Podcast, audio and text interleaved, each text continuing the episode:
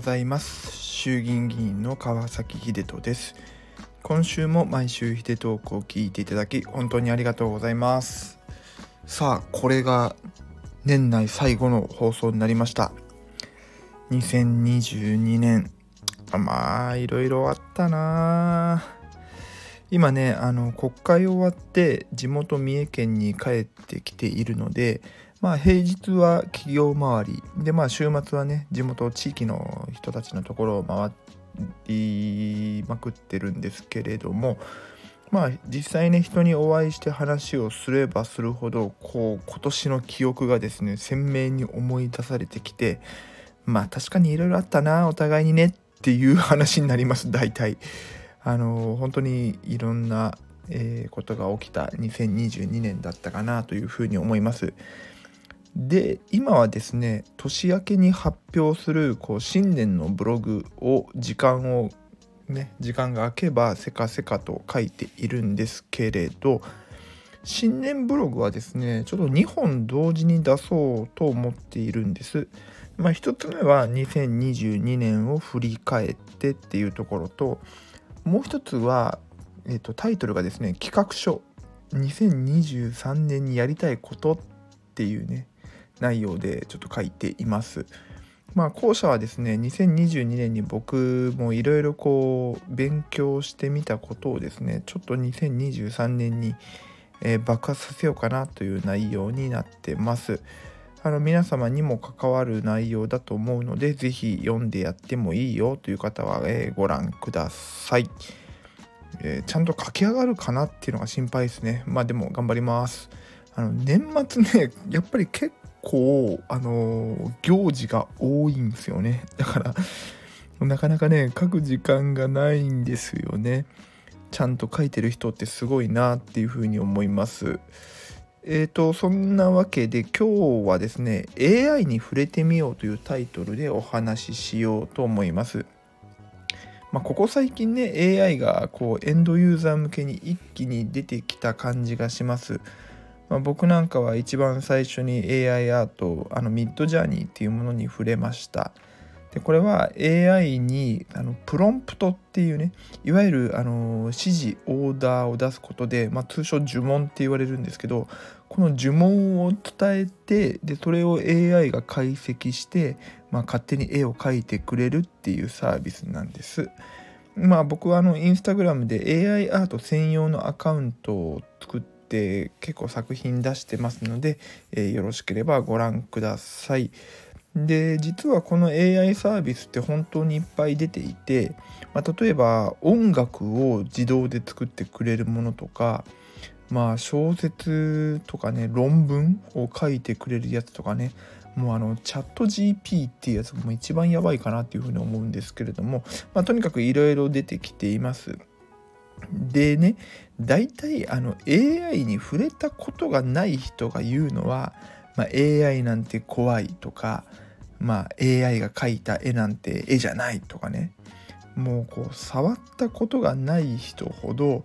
AI に対して否定的になるんですよね。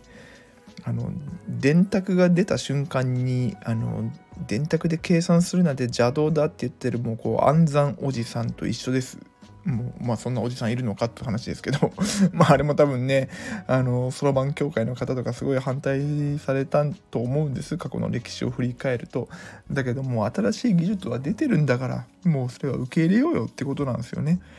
まあフラットに見たらですね AI が描いた絵の方が構図も立派でクオリティが高くてかつ早いっていうのもあるんですよね。これをですねこう手で自分で描かなきゃ絵じゃないってている方々はですねもうおそらく一生 e スポーツなんて受け入れられないと思いますしもうはっきり言って世の中に置いていかれるだけだと思います。もうちょっと残酷な言い方をしますけれどもそうです。まあ、ちょっと余談ですけど俺はこう亡くなるまでずっとガラケー使うぞって言ってる人たちもいるじゃないですか。もうあれも何のマウントなのと思うんですよね。もうどういうポジションを狙いたいのってもうマジ意味わかんないと思うんですよ。なあのスマホ触ってから言えよと思いますよね。あのスマホ触ってないのにもうガラケーオンリーみたいなことを言う人がめっちゃ多くてスマホ触って帰ってそれでもやっぱりガラケーの方がいいなっていう人は あのそっちに帰りゃいいですけどやってもねえのにそのスマホを使わないガラケー頑張りますみたいな宣言ってマジでどうでもいいと思ってるんです。ごめんなさい。ちょっと口悪いですね。でえっとですね自民党のこうデジタル社会推進本部にいる僕がこんなこと言うのもあれなんですけどまあ政府は誰も取り残さないデジタル社会っていうのを目指しているんですよね。まあ、だけど正直ですねあの学ばないでそこからすねる意固地になるでひがみ妬みみたいなね こんなまでね持ってきてもう取り残されていく人たちっていうのねもう救いに行く意味あんのかなって思うんですよね。もうあえてねチャンスがこう転がってるのにそれをつかみに行かずもう取り残あえて取り残されに行く人はですねもうそれはもうご自身が選んだ道なのでもうそれは拾いに行かずにそっとしときましょうっていうふうに思います。で、えーと、話を戻すとですね AI がこうやって発達していくとねじゃあどんな人材が必要とされるのかというともうこれはもう単純明快で正しく指示が出せる人なんですね。なんかさあのデジタルって聞くと理系の人がみたいな、ね、話をする人ってすぐいるんですけれども少なからずですね現時点では AI にあの正しく指示が出せる、えー、要は語彙力がある人っていうのが一番必要になってくると思います。まあ、つまりは文系の人ですよね。文系の人が必要になっていくんじゃないかなというふうに思ってます。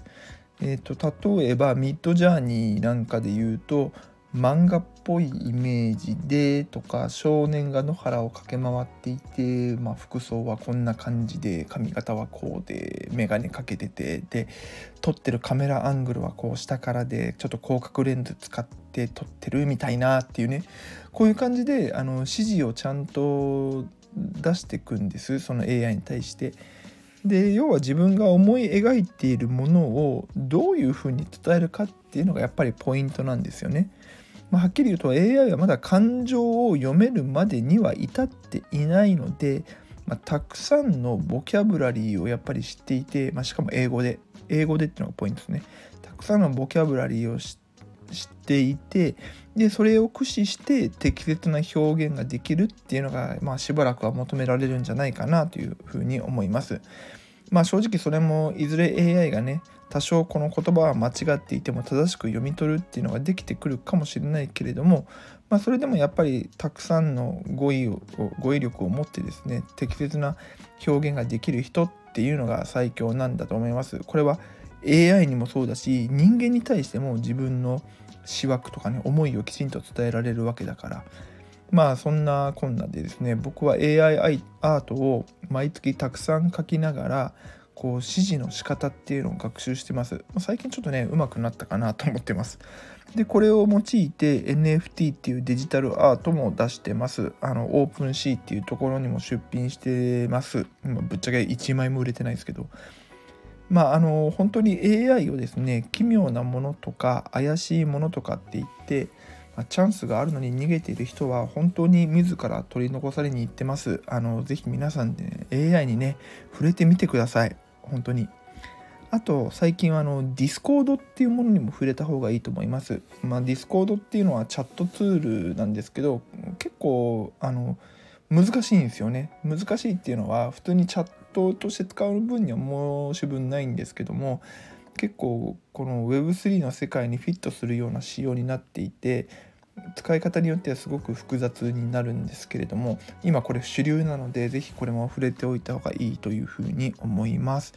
というわけで今週のテーマは AI に触れてみようでした。えー、来週の放送は2023年です。えー、それでは皆様良いお年を。